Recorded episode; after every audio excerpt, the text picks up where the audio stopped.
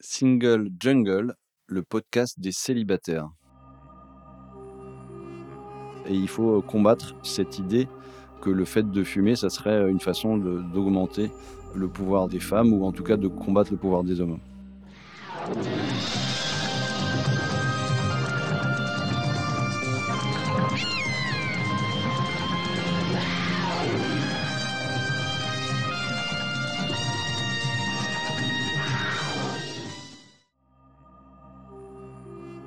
Je suis Louisa Amara et j'ai créé Single Jungle, un podcast dédié aux célibataires.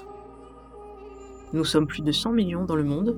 En France, l'INSEE estime qu'il y a 41,3% de célibataires, au sens juridique. En effet, les personnes divorcées, dépaxées, séparées, veuves ne sont pas comptées. Nous sommes donc très nombreux et surtout nombreuses. Pourtant, on nous répète que la norme, c'est le couple. Eh bien, ça n'est plus vrai. Dans ce podcast, je reçois des autrices, des auteurs, des expertes du sujet, mais aussi et surtout des célibataires qui nous racontent leur parcours. Ce podcast, c'est le vôtre. Bienvenue Bonjour et bienvenue dans ce nouvel épisode de Single Jungle. Aujourd'hui, je suis avec Olivier Milleron. Bonjour Olivier. Bonjour. Nous allons parler du livre euh, que vous avez écrit qui s'appelle Pourquoi fumer, c'est de droite aux éditions textuelles. On va en parler longuement, mais d'abord, je vais me présenter. Donc, je suis Louisa Amara, je suis une femme euh, cis hétéro de 42 ans, euh, d'origine algérienne, donc je suis une femme racisée. En termes de niveau social, je suis une transfuge de classe ou transclasse. Ça veut dire que mes parents étaient plutôt de classe moyenne ouvrière. Et moi, par mon parcours, par mon travail, je suis maintenant une CSP. Et je fais partie de la minorité de gens qui gagnent plus de 2000 euros net par mois. Ça, c'est les sources, c'est l'Observatoire des inégalités, puisque la majorité des Français gagnent moins de 2000 euros net par mois. Maintenant que je me suis située, bah, je vais laisser Olivier le faire peut-être pas aussi précisément, à vous de voir. Oui, moi je suis un homme blanc, cis, hétéro, donc je suis médecin, donc je suis privilégié CSP++. Je viens d'un milieu bourgeois, de gauche, qui m'a appris que c'était quelque chose qui faisait que ça m'obligeait plus qu'autre chose dans la vie. Et donc je suis militant du service public et de divers droits. Très bien. Merci pour ces précisions. Alors, je vais peut-être répondre à la première question qui peut venir. À vous, auditeurs et auditrices, pourquoi on va parler de tabac et de politique, parce que les deux sont liés, on va le voir dans cet épisode, dans un podcast qui est dédié au célibat, aux rencontres, aux relations amoureuses. Bah, d'abord, un, c'est mon podcast, je fais ce que je veux. Et c'est déjà arrivé que je sorte un petit peu, que je prenne un peu de hauteur sur certains épisodes, comme par exemple l'épisode sur les dents, où on a parlé de, du système euh, de santé par rapport aux, dents en France et à quel point, bah, quand on n'a pas beaucoup de dents ou qu'on les a perdues suite à des violences ou suite à des problèmes de santé, et eh ben, ça joue sur notre sourire et nos rapports aux autres. Donc je peux aller très loin dans les thématiques. Donc bienvenue à ceux qui découvrent qu'on peut aller loin dans Single Jungle. Et moi, ça m'intéressait parce que en tant que célibataire, j'ai été amenée, confrontée à cette question que je vous ai posée sur les réseaux sociaux. Est-ce que vous accepteriez un rendez-vous avec une personne qui fume Et les résultats, Olivier, vont peut-être pas vous étonner. C'est moitié-moitié. J'étais très choquée. Euh, je pensais vraiment qu'il y aurait une euh, non-acceptation du tabac, que depuis le temps qu'on en parle, qu'il y aurait un petit côté, bah oui, non, en fait, c'est quand même important dans le mode de vie de la personne, donc je n'accepterai pas. Et je me suis dit, non, en fait, euh, je me trompe. Il y a plein de gens qui sont beaucoup plus j'allais dire ouverts que moi. C'est pas ça le sujet, qui sont plus tolérants. Est-ce que vous, ça vous choque ce chiffre que ce soit vraiment moitié-moitié Les gens sont plutôt ouverts? Et je précise une chose, dans les personnes qui ont répondu, c'est pas que des gens qui sont eux-mêmes fumeurs ou fumeuses. Il y avait plein de gens qui n'aiment pas trop ça, mais qui se disent, mais attends, je vais rencontrer la personne et je verrai si vraiment le tabac est un vrai sujet dans son quotidien. Et là, j'ai... voilà. Qu'est-ce que vous en pensez, vous, de ce résultat? Vous vous attendiez à quelque chose d'identique ou ça vous étonne pas, 50-50 Ça m'étonne pas parce que moi-même, si j'ai écrit ce bouquin, c'est que j'aime des fumeurs, en fait. Et moi, je suis un ancien fumeur et j'étais un énorme fumeur, un gros, gros fumeur. Je fumais entre un et deux paquets par jour et j'en ai vraiment chié pour arrêter de fumer. Donc, je sais à quel point c'est difficile. Et donc, euh, j'espère que les fumeurs sont des futurs non-fumeurs. Et c'est pour ça que ce bouquin a été écrit. Donc voilà, je pense qu'on a tous une ambiguïté envers le tabac pour ceux qui ont, été fumeurs, qui rejoint plein d'ambiguïtés dont on, je parle dans le bouquin par rapport à la société aujourd'hui, ce que j'appelle le capitalisme toxique et puis nos modes de consommation. Et puis avant tout, bah, les fumeurs, c'est des toxicos et c'est comme ça qu'il faut les voir. Et donc, non, moi je crois pas que ça puisse empêcher l'amour en fait. Bon, bah, très bien, c'est un message positif, pour tous les fumeurs et les fumeuses qui, peut-être, sont pas encore à la phase de réflexion d'arrêter. Je vais vous donner d'abord quelques chiffres, sur le paysage, en France, il y a 15 millions de fumeurs et de fumeuses et mmh, on sait que malheureusement, il y a 75 000 morts par an qui sont liées au tabac, complètement liées au tabac. Donc 75 000 morts. Moi, je pense aussi à toutes les familles autour, hein, parce que ça fait autant de personnes euh, endeuillées. Donc c'est une drogue. Est-ce qu'on peut considérer que le tabac est une des drogues les plus euh, difficiles, les plus dures, ou c'est peut-être le truc le plus difficile à arrêter, euh, si on peut le comparer peut-être à la cocaïne ou l'héroïne, ce genre de choses? La drogue, c'est la nicotine en fait. Et les vendeurs de clopes, ils ont très bien compris ça. Hein. et donc on voit que en, dehors des cigarettes traditionnelles aujourd'hui, on en parlera peut-être, il y a des grosses offensives sur la vente de nicotine avec tout ce qui est cigarettes électroniques. Euh, et la nicotine, c'est un produit qui est très addictif. Les taux de rechute de, pour les fumeurs, c'est les mêmes que pour l'héroïne. Hein. donc ça donne le taux, euh, effectivement. Donc c'est très difficile d'arrêter de fumer. Et euh, plus on commence tôt, plus c'est difficile d'arrêter de fumer. C'est pour ça que l'industrie du tabac cible nos gamins. Et les gamins dans, les, dans tous les pays du monde, en particulier en Afrique maintenant. Mmh et donc oui, c'est un produit qui est très addictif et qui va tuer en gros la moitié de ses consommateurs réguliers, ce qui est quand même inédit dans l'histoire de, de la consommation de masse. Et donc 75 000 morts par an, il faut ramener ça aux, par exemple, les accidents de la route, c'est 3 mmh 000 morts par an. Hein. Il faut voir les campagnes qu'on fait, l'argent qu'on met là-dedans pour lutter contre les accidents de la route, avec tous les radars, les discussions sur modifier les voitures. Donc ça donne bien la mesure du combat. Il y a un combat évidemment sanitaire contre tous ces morts, mais il y a surtout un combat contre une industrie qui est toujours à l'avant-garde de ce qui se fait de plus dégueulasse dans le capitalisme. Et donc, il ne faut pas se leurrer. Si on n'arrive pas à gagner le combat contre l'industrie du tabac, on ne gagnera pas contre les autres, contre les vendeurs de pesticides, contre les vendeurs de malbouffe. Et donc, c'est pour ça que pour moi, mes amis qui sont majoritairement de gauche et anticapitalistes, je voudrais que la lutte contre le tabac soit une lutte emblématique et primordiale. Très bien, justement, on va arriver vraiment au sujet de, et au titre qui est assez marquant. Pourquoi fumer c'est de droite? Est-ce que l'idée c'était effectivement de cibler, comme vous disiez, vos amis, les personnes qui sont dans des cercles militants de gauche qui s'intéressent à tous ces sujets-là? Est-ce que c'était une façon de dire bon bah l'argument santé pour l'instant, ça marche pas tant que ça, ou pas beaucoup, ou pas à ce point-là, chez ces personnes-là? Bah, je vais peut-être essayer de toucher au cœur, aux valeurs, à leur, leur combat. Et quel accueil vous avez eu pour l'instant à la suite de, la sortie du livre? Au début, c'était juste un texte que je ne pensais pas forcément publier, principalement pour un copain et puis d'autres amis qui continuent à fumer, avec qui j'ai eu un parcours militant. Et donc, l'idée, c'est de dire oui, dès que tu achètes un, paquet de clopes ou un paquet de tabac, il y a des photos horribles des conséquences sanitaires, médicales. Donc, ça, c'est bien passé dans l'opinion. On sait que ça rend malade, on sait que ça tue, et pourtant, ça ne suffit pas pour donner envie d'arrêter de fumer. Donc là, l'idée, c'est de dire on a des combats communs. Et comment se fait-il que dans ce qu'on cible, on cible pas l'industrie du tabac? Il serait logique que, vu l'histoire de l'industrie du tabac, on arrive à chasser le tabac de nos luttes. Voilà. Comment ça a été reçu? Ça a été reçu de façon. ça dépend. Il y a des gens que ça a un peu agacé. il y a des, gens qui m'ont dit qu'ils avaient arrêté de fumer après avoir lu ce bouquin. L'ami pour qui je l'ai écrit, l'ami principal, n'a pas encore arrêté de fumer, mais je ne désespère pas.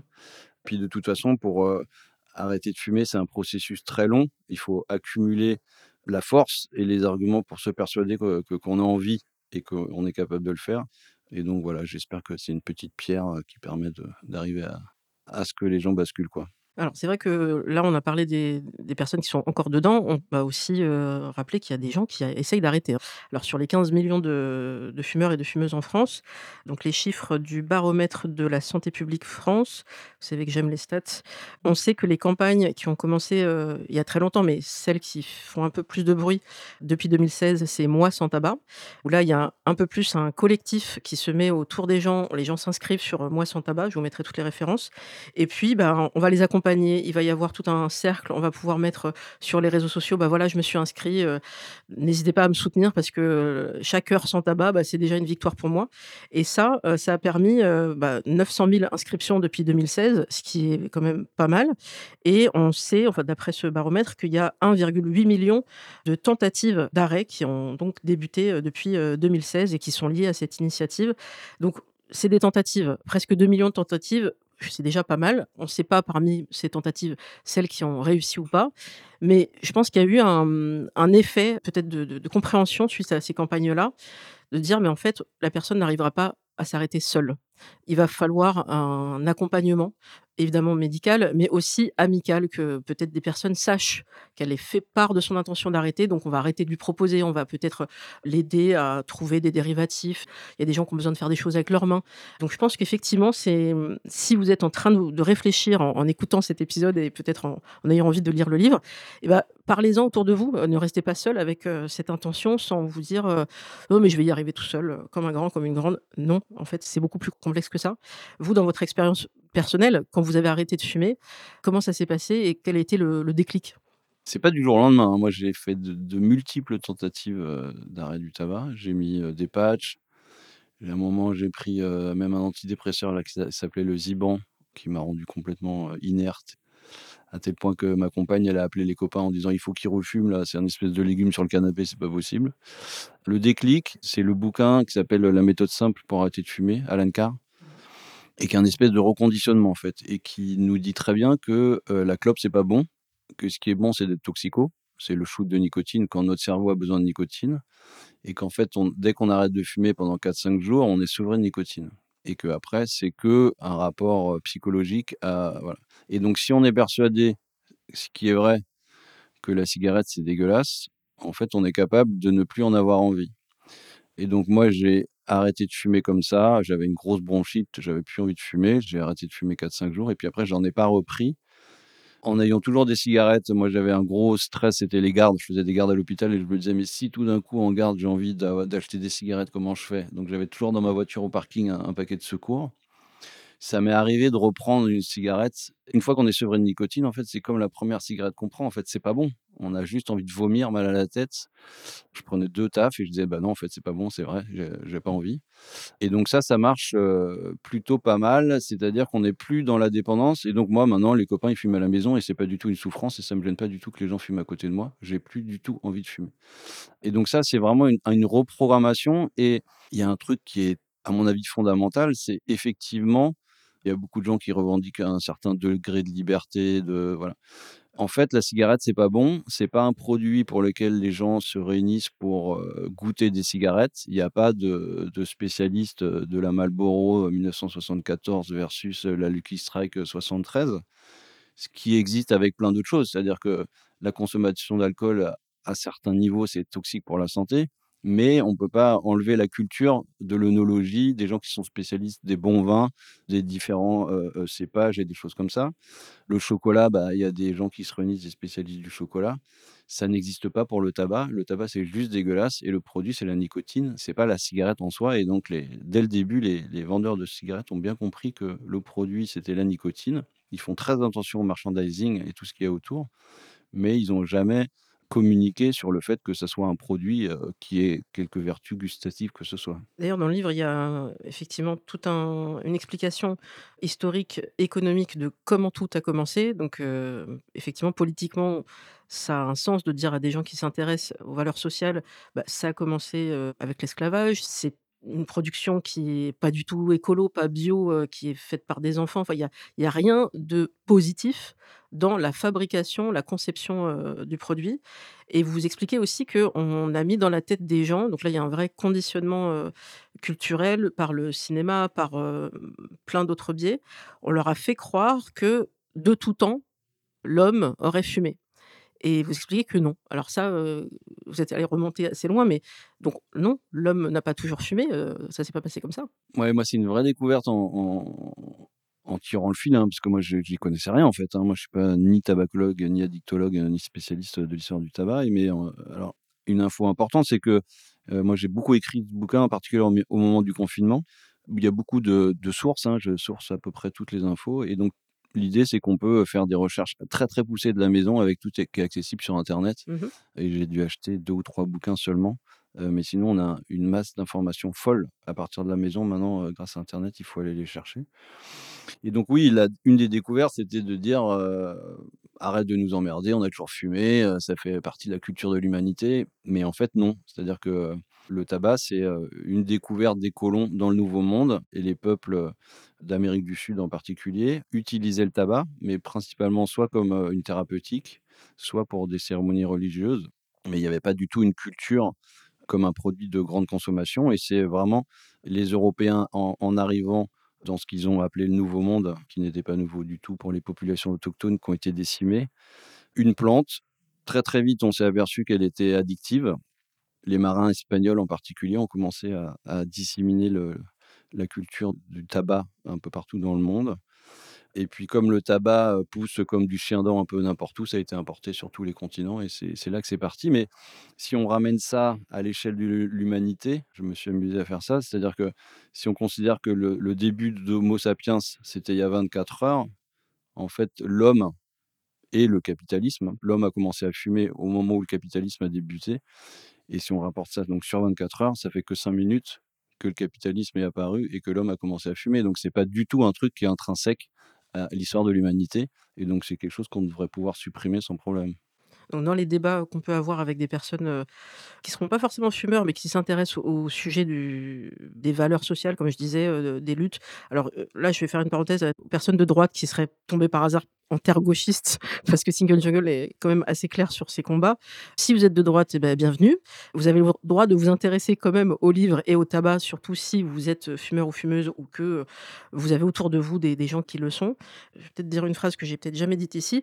On peut être de droite et avoir des valeurs sociales pour moi, je pense qu'on va finir par vous récupérer. Vous allez revenir du bon côté de la force parce que peut-être vous êtes encore un peu centriste. Vous allez revenir ou alors rester dans votre truc. Peut-être vous avez des valeurs catho, religieuses et il y a un truc chevillé au corps. Mais a priori, vous ne pouvez pas être pour le travail des enfants, pour la destruction de la planète et en même temps dire bah voilà je suis de droite et donc c'est super le capitalisme pour moi il y a soit il y a un truc schizophrénique chez vous mais envoyez-moi des messages, on pourra en reparler. Je sais que des fois, j'ai des, amis, euh, j'en ai encore quelques-uns, de droite qui me disent Mais moi, je suis complètement d'accord avec toutes tes valeurs, mais je suis de droite parce que je suis attaché à un socle. Bon, bah, très bien.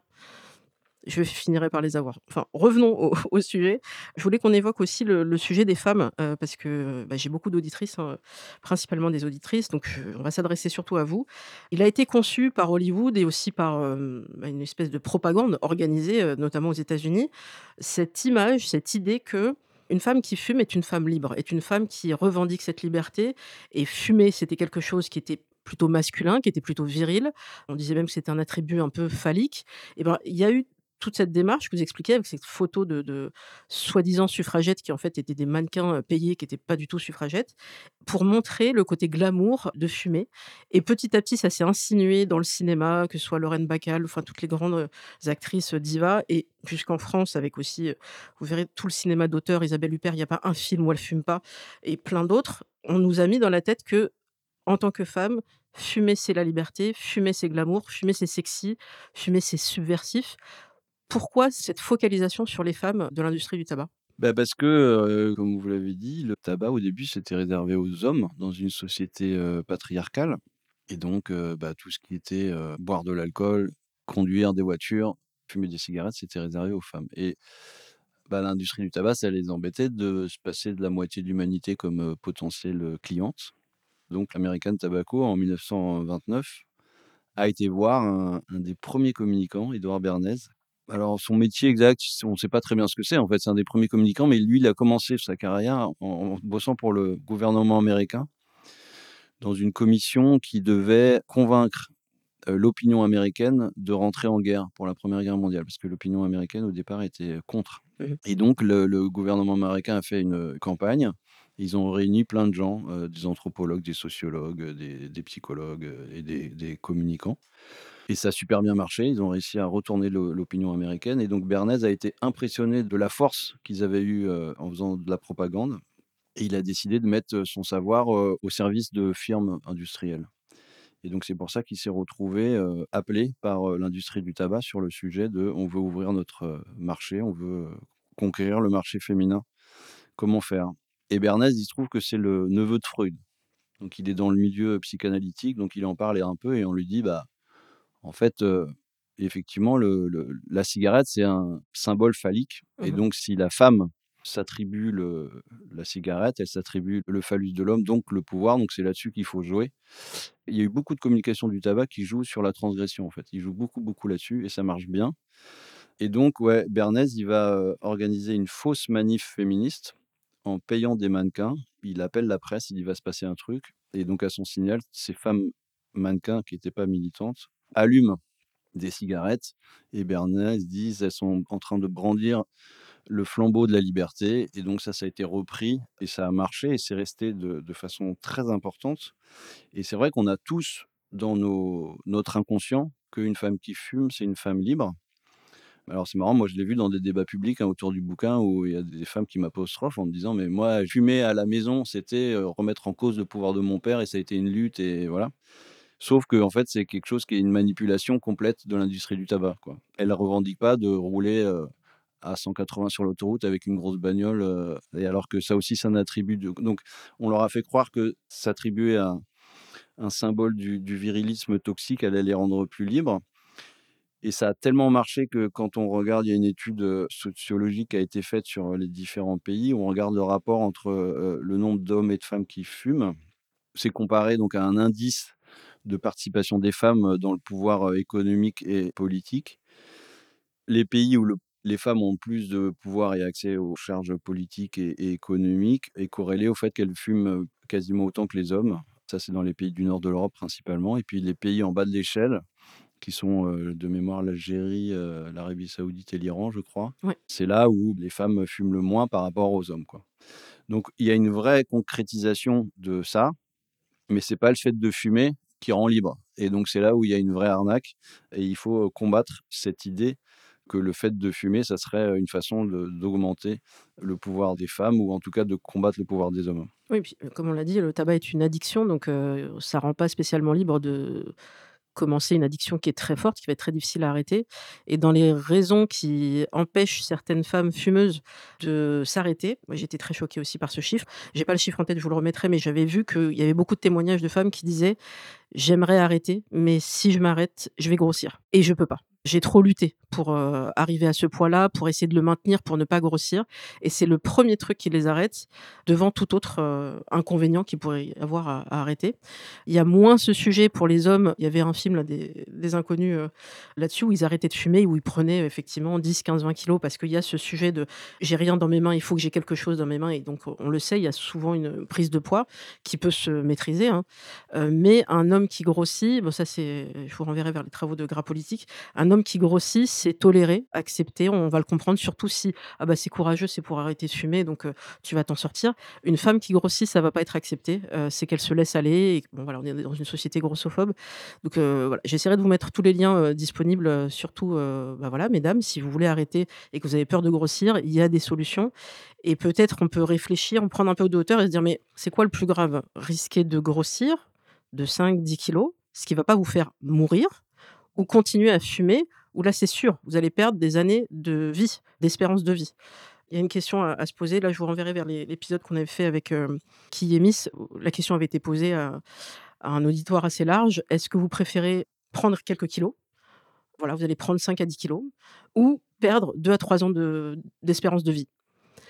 Et ben, les réponses étaient étonnantes. Il y avait plein de gens qui n'étaient pas prêts à prendre des kilos, qui préféraient mourir euh, deux ans plus tôt euh, plutôt que de prendre des kilos.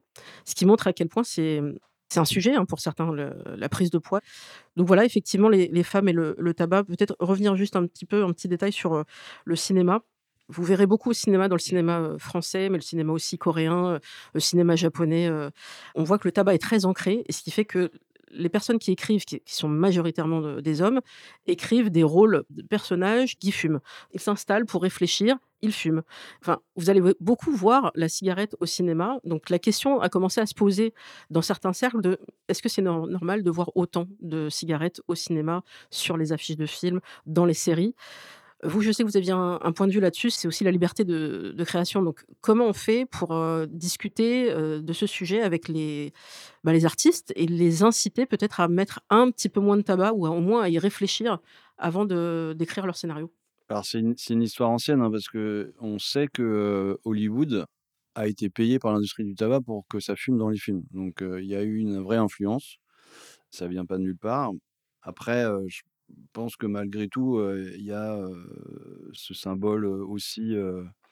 c'est assez sexy en fait la cigarette. Donc moi, Lorraine Bacall qui fume à, côté de, Bogart, je trouve ça très. Voilà, c'est assez troublant, disons. Donc on a tout ça dans notre inconscient. Après, ce qu'on peut dire, c'est que oui, il y a un moment où ça fumait partout dans tous les films. J'ai revu il n'y a pas longtemps un film de Claude C'était, Le sens de la vie, je crois avec Trintignant et il a une clope, mais tout le film à la bouche. C'est impressionnant. Et maintenant, ça, choque en fait, mmh. en disant mais pourquoi euh, ça n'apporte rien au film en fait? Bon. Alors comment on avance là-dessus? C'est compliqué. Moi, j'avoue que mon propos, c'est pas trop l'interdit en fait. Là, justement, c'est de, convaincre les gens c'est une espèce de résistance en fait qu'il faut qu'on soit capable de collectivement résister aux injonctions.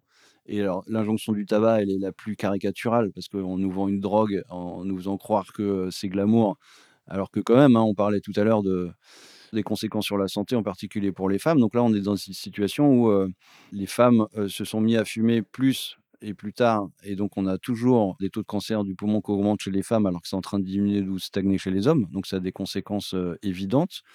Le dernier rapport là, de Santé publique France montre que le, tabagisme continue enfin, ne baisse plus chez les femmes et chez les gens qui ont le plus bas niveau d'études en France. Hein. donc, on voit très bien qui sont les cibles et qui sont les, les victimes de ça.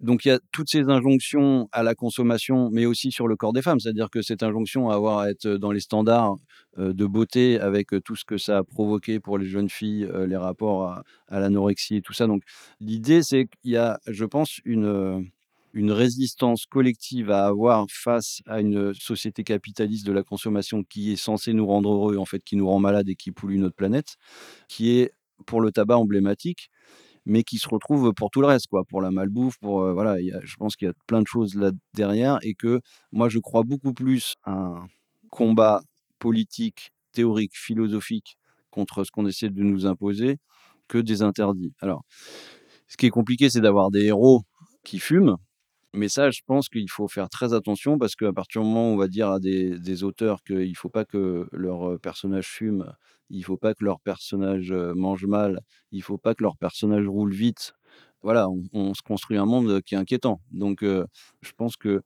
autant il faut interdire que l'industrie du tabac puisse financer la culture, le cinéma, les séries et tout ça. Il faut qu'il n'y ait aucune emprise là-dessus. Il faut que ce soit clair et que ce soit contrôlé. Autant moi je vois pas, enfin je pense qu'il faut lutter contre toute volonté d'influencer les artistes. Ils ont le droit de faire ce qu'ils veulent et c'est à chacun d'entre nous après collectivement de nous faire un corpus qui nous permet de nous défendre de l'influence de toutes ces multinationales qui nous pourrissent. Quoi. En tout cas, comme vous disiez, c'est vrai que maintenant, ça choque un peu plus quand on voit des anciens films où ça fumait tout le temps. Je pense aux films, nombreux films de Romy Schneider où elle a souvent voilà, une clope à, la main, et parce que c'est le réalisateur qui voulait. J'ai un, exemple assez récent en tête aussi. Euh, moi, ça m'a fait sortir du film, donc je trouve que si vous aussi, ça vous fait sortir du film, bah, c'est intéressant. Un film s'appelle Annette de Léo Carax, où Adam Driver donc, joue un, comédien humoriste complètement déjanté, donc ça va très bien avec le personnage, au point même qu'il fume tout en mangeant. Alors, je savais même pas que c'était possible humainement, mais lui, il arrive à manger une banane tout en fumant. Bon, donc c'est le côté artiste. Léo Carax fume beaucoup, donc il s'est projeté complètement dans son héros. J'ai pas de souci avec ça.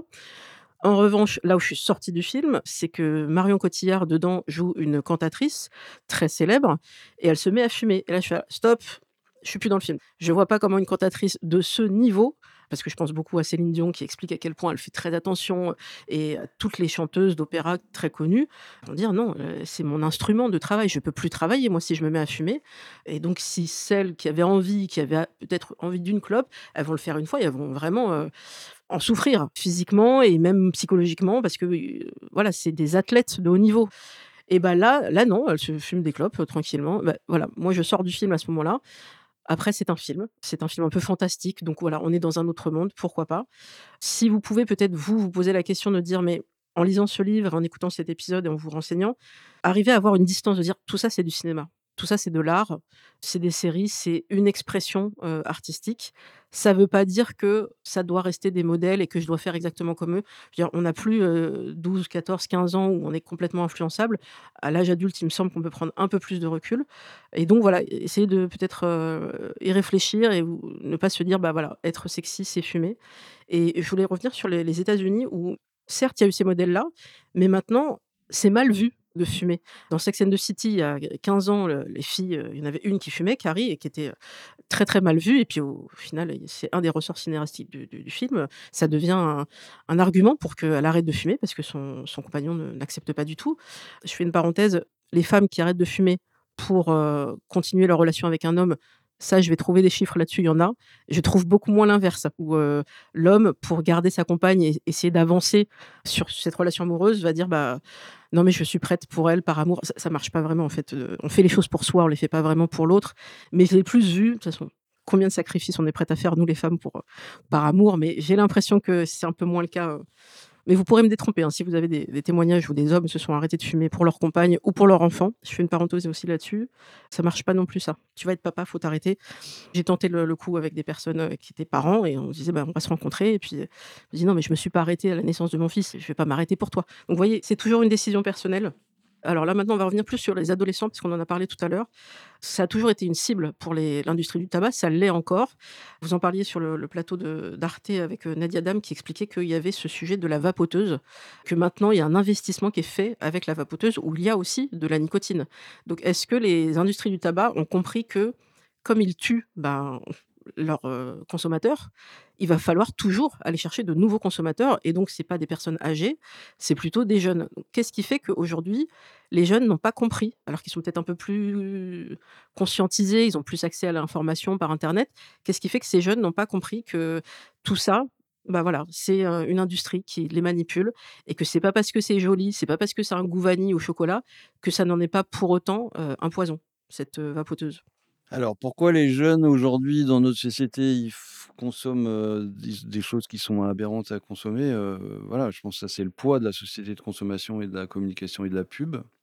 Il faut rappeler quand même que normalement la vente de cigarettes électroniques, quel que soit le nom, la puff, les trucs comme ça, est interdite aux mineurs. Hein. Donc il y a quand même, il faut pointer la responsabilité et des vendeurs de vape, des buralistes et du ministère de la justice et de l'intérieur qui n'a pas décidé de faire des contrôles importants sur ce sujet-là. C'est-à-dire que si déjà les buralistes ou les vendeurs de, de vape qui vendaient aux mineurs se faisaient attraper, mmh ça serait déjà un, message fort. Pourquoi les gamins ils se mettent à, fumer la puff Bah oui, c'est comme plein de choses. C'est effectivement la société de consommation qui arrive à vous faire désirer quelque chose dont vous n'avez pas du tout besoin. Et dans le cas de la nicotine, effectivement, là, la puff, la cigarette électronique, le produit, c'est de la nicotine uniquement, avec parfois des goûts, qui est, on le répète, un produit qui est très très addictif. Et donc c'est pour ça, une fois qu'on commence jeune, c'est encore plus dur d'arrêter. Comment on arrive à cette situation-là? Bah, Une fois de plus, c'est-à-dire qu'on n'a pas de vraie volonté politique ni philosophique commune de résistance à, ces attaques-là. Que aujourd'hui, ça soit pas une cible dans tous les collèges, tous les lycées, de faire des cours là-dessus en disant surtout n'allez pas acheter ça, c'est complètement aberrant, non seulement pour votre santé, parce que commencer un produit addictif qui n'a aucune vertu, à quoi bon? Mmh Et puis rappelons que la cigarette électronique, là, la puff, là en particulier, c'est une cigarette électronique jetable. Donc autant du, du dérèglement climatique et de la nécessaire lutte contre ce capitalisme toxique qui empoisonne notre planète. C'est quand même une aberration totale d'acheter un produit addictif qui n'a vraiment aucune valeur quelle qu'elle soit, mais qui en plus voilà, demande du plastique, des composés électroniques qu'on va acheter à la poubelle. Vous expliquez aussi que dans les cercles que vous avez pu fréquenter, ou même ceux que vous décrivez, donc les zadistes et autres, il y en a qui vont dire oui, mais je fume des roulés ça reste quand même problématique.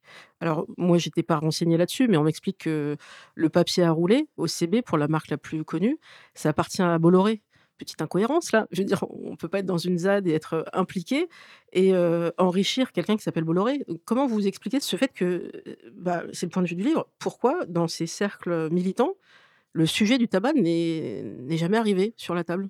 Alors, bah, je l'explique pas. C'est pour ça que j'ai écrit ce bouquin. C'est de dire, on est très vigilant de plus en plus, et c'est normal, hein, sur notre rapport à la société de consommation. Donc, effectivement, hein, à Notre-Dame-des-Landes, je m'imaginais pas arriver avec un sac McDo. J'aurais été argumenté. J'aurais eu du mal à dire dans un débat, bah, moi je pars en week-end en avion dans un club all-inclusive où les seuls Égyptiens que je vais voir, c'est les gens qui vont me servir. Mais par contre, arriver avec un paquet de Marlboro, c'est un problème pour personne, quoi. Et donc ça, c'est très étonnant. Je pense que ça tient au fait que bah, l'industrie du tabac, elle est hyper forte. On a tous dans notre inconscient des images qui donnent envie de fumer. Il y a le côté virilisme toxique, le cowboy Marlboro. Après, il y a le cinéma, on en a parlé, il y a, il y a tout ça. Et puis, il y a ce côté toujours un peu dans la transgression. Et aujourd'hui, bah, le pays qui a quasiment banni la cigarette, c'est les États-Unis. Et pour beaucoup de militants de gauche, les Américains, c'est des salauds. Et donc, il y a un petit côté où on dit, bah, moi, je suis un résistant, je continue à fumer, je ne me fais pas avoir par la propagande. voilà. Et donc, oui, c'est quelque chose qui paraît un impensé, à mon avis, de la gauche aujourd'hui. Et l'objectif, c'est vraiment d'essayer de dire que dans les industries sur lesquelles on doit cibler, parce que je le redis, si on ne gagne pas contre l'industrie du tabac, qui est quand même emblématique, à mon avis, de ce qui se fait spire, je vois pas comment on peut gagner contre les autres. Il y a l'exemple des black blocs hein, dans les manifs. Quoi. Ils tapent des banques, ils tapent des fast-food, ils tapent des, agences immobilières. Ils n'ont jamais tapé les tabacs. Pour moi, c'est un, mystère. Alors, j'appelle pas à, casser les tabacs. Hein. C'est effectivement comment se fait-il qu'on n'arrive pas à se dire que c'est évident qu'il faut chasser le tabac de nos luttes? Alors, ça ne veut pas dire qu'il faut chasser les fumeurs. Hein, je le répète, quand on est fumeur, on est avant tout dépendant d'un produit toxique. Mais je pense que c'est d'autant plus facile que nos jeunes ne commencent pas à fumer s'il y a une espèce de condamnation morale de l'industrie du tabac et du fait de les financer. Et puis, j'espère que c'est un peu plus facile de décrocher si on a l'impression que bah, c'est en contradiction avec nos valeurs politiques sur lesquelles, par ailleurs, il y a plein de combats. Il y a, je sais que là, il y a le, combat sur les bassines, par exemple, hein, sur l'eau. Mmh Sainte-Soline, où il y a eu un, combat des manifestations. Puis il y a de nouveau un, appel à, rassemblement en mars, là. Et ces luttes sont tout à fait légitimes. Hein. L'eau doit être un bien commun et, on ne peut pas capter de l'eau des nappes phréatiques pour faire de la culture de maïs qui a besoin d'eau en plein été, ce qui est complètement fou. Mais quand on fume, pour faire une clope, il faut 3 litres d'eau il y a tout ça qui doit être mis en, compte dans la balance. Et effectivement, il faut lutter contre les bassines. Mais si on se préoccupe de la façon dont on, gère l'eau sur notre planète, bah, une des industries qui euh, consomme le plus d'eau pour un truc qui sert vraiment à rien et qui, je le rappelle, tue la moitié de ses consommateurs, bah, c'est l'industrie du tabac. Un autre chiffre que vous évoquez, c'est que mmh, oui, le, prix d'un paquet euh, est élevé en France. Euh, il y a beaucoup de, taxes et c'est censé peut-être aider certaines personnes à, arrêter de fumer, entre guillemets. Ça devient de plus en plus cher, donc les gens vont finir par arrêter aussi pour ça. Mais vous expliquiez que pour que ce soit rentable, entre guillemets, par rapport aux, dépenses de santé engendrées par le tabac, il faudrait que le paquet soit à 40 euros, ce qui n'est pas le cas aujourd'hui.